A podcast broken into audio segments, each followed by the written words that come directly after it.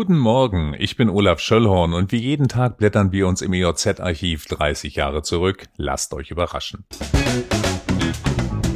Wir werfen einen Blick in die EOZ vom 13. März, ein denkwürdiger Mittwoch. Zehntausende Studenten sind in Belgrad auf die Straße gegangen. Sie demonstrieren gegen die allein regierenden Sozialisten der größten Republik des Vielvölkerstaates Serbien. Ihr Zorn richtet sich vor allem gegen den serbischen Innenminister Bogdanovic, dessen Rücktritt sie fordern.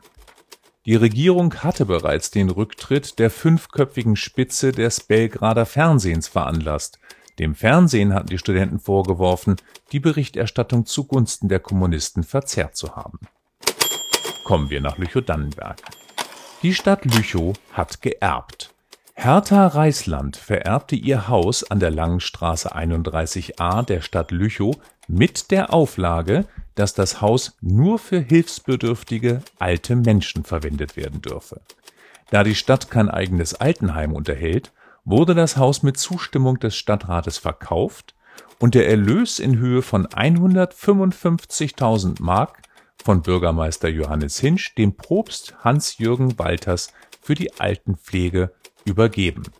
Eine Gedenktafel wurde im Foyer des Altenheim St. Georg angebracht. Da kommen Erinnerungen hoch ein Blaupunkt Bremen Autoradio wurde in der Nacht zum Sonntag aus einem roten Golf in Dannenberg gestohlen. Der VW war an der Langen Straße geparkt und die Täter hatten die Scheibe an der Fahrertür eingeschlagen und mein persönliches Traumradio aus dieser Zeit aus dem Golf gestohlen. Und nein, ich war's nicht. Aus dem Wirtschaftsteil. Neuartige Batterien werden in Bonn getestet. Forschungsminister Riesenhuber, das war der Mann mit der Fliege, ließ Natrium-Schwefel-Akkus in einen Golf einbauen und war es zufrieden. Bis zu 120 Kilometer pro Stunde konnten erreicht werden und eine Reichweite von 150 Kilometer war möglich. Riesenhuber wollte seinen Kollegen, den Postminister Schwarz-Schilling, überzeugen, diese Fahrzeuge im Großversuch bei der Post zu erproben. Das war's für heute. Diesen Podcast gibt es ab sofort jeden Tag, an dem es vor 30 Jahren auch eine EOZ gab. Ich freue mich, wenn ihr wieder einschaltet. Tschüss.